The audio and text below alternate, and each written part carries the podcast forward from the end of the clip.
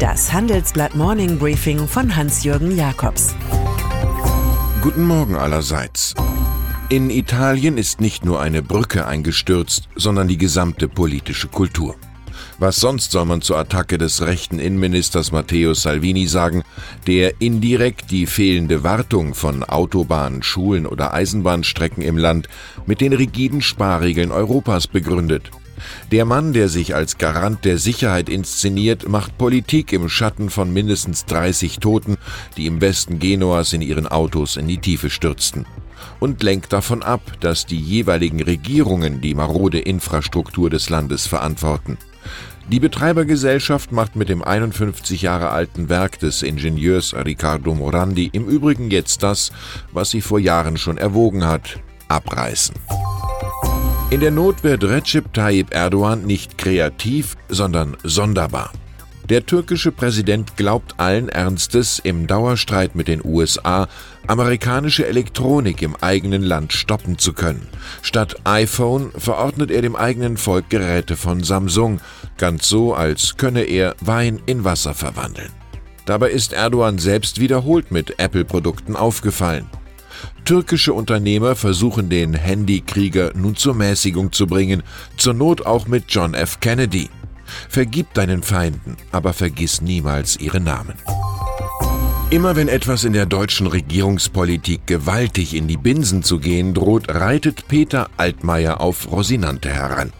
So hat es der Bundeswirtschaftsminister jetzt mal wieder mit der verunglückten Energiewende zu tun. Ihr mangelt es nicht an Ökostrom, sondern an Leitungen dafür. Und so ist der Don Quixote der Kanzlerin heute auf einer Netzausbaureise in NRW und an der Ems unterwegs. Sein Aktionsplan Stromnetz sieht nichts vor, was nicht schon diskutiert wurde, Entbürokratisierung zum Beispiel. Er vermisse einen konkreten und belastbaren Zeitplan, sagt Stefan Kapferer vom Bundesverband der Energie- und Wasserwirtschaft.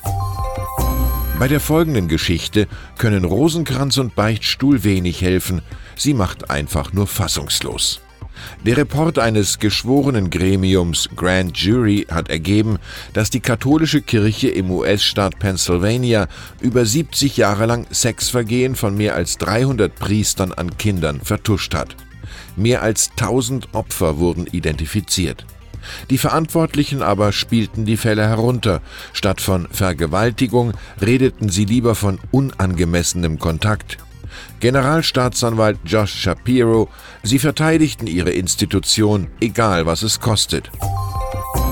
München war mal Deutschlands heimliche Hauptstadt und liegt heute noch bei Buchverlagen und Fußball vorn. Die Führung der Finanzwirtschaft aber sah man bisher in Frankfurt gut aufgehoben, was sich durch den rasanten Aufstieg von Wirecard aus Aschheim bei München rasch ändert. Gestern war die Fintech-Firma tatsächlich erstmals mehr wert als die Deutsche Bank. Ein Spezialist für Zahlungssysteme überholt einen Generalisten für Zahlungen anderer Art.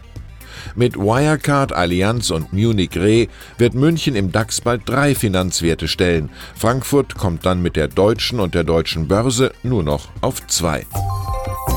Und dann ist da noch Sean Rad, agiler Mitgründer der Datingfirma Tinder.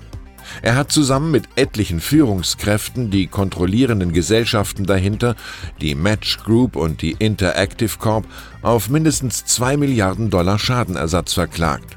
Red und Co. beschweren sich, dass der Wert der Firma für ihre Aktienoptionen viel zu niedrig taxiert worden sei.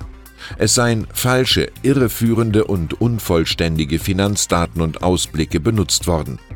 Vor drei Jahren noch war Ex-Firmenchef Red mit Prahlereien über Frauen aufgefallen, die er per Tinder kennenlernte. Nur weil sie schön seien, stellte er klar, heißt das nicht, dass ich ihnen die Klamotten vom Leib reißen und Sex haben will. Ich wünsche Ihnen einen produktiven, gut ausbalancierten Tag. Es grüßt Sie herzlich Hans-Jürgen Jakobs.